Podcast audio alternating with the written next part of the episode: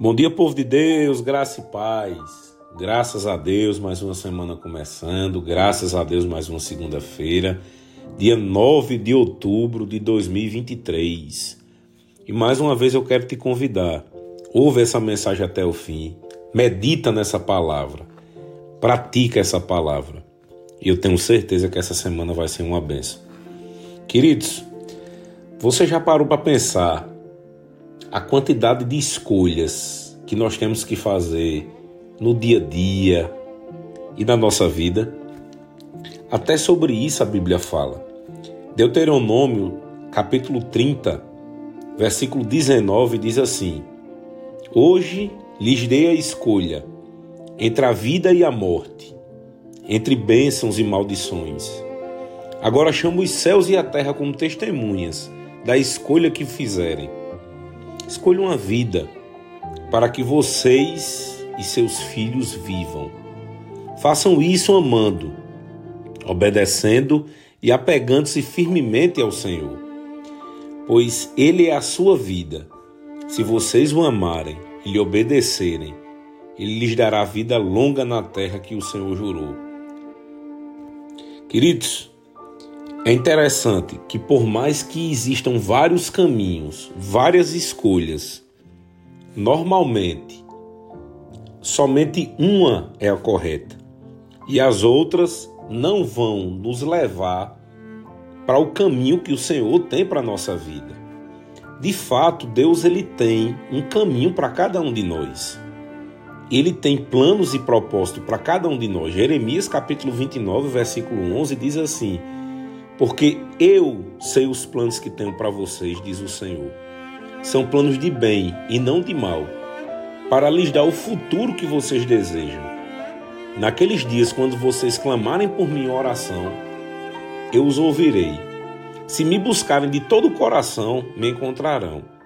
Se, se, sempre, queridos, nós temos a opção. Deus, ele nunca vai nos obrigar a nada. Nunca ele vai nos obrigar a nada, porque ele deu o livre-arbítrio para cada um de nós.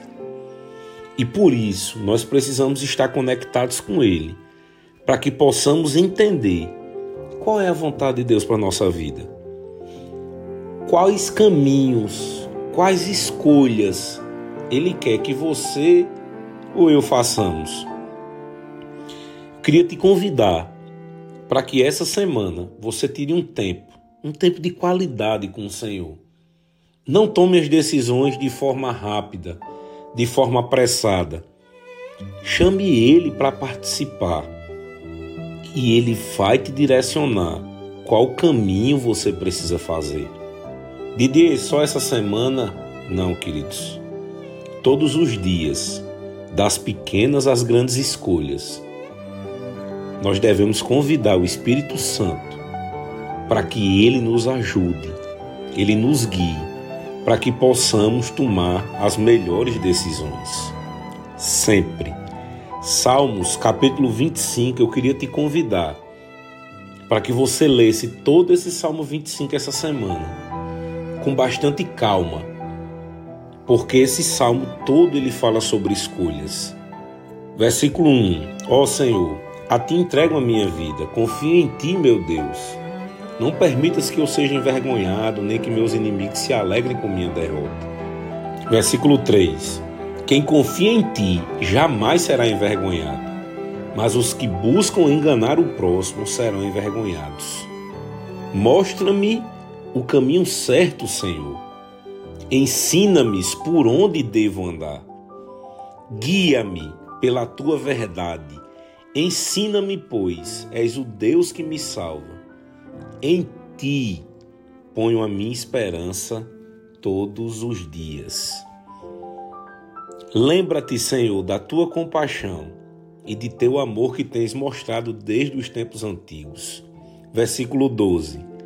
Quem são os que temem o Senhor? Ele lhes mostrará o caminho que devem escolher.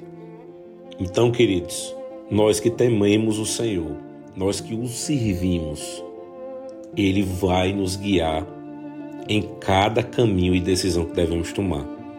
Amém? Pai, eu quero te agradecer por mais uma semana que começa. Bem-vindo, Espírito Santo, para mais essa semana.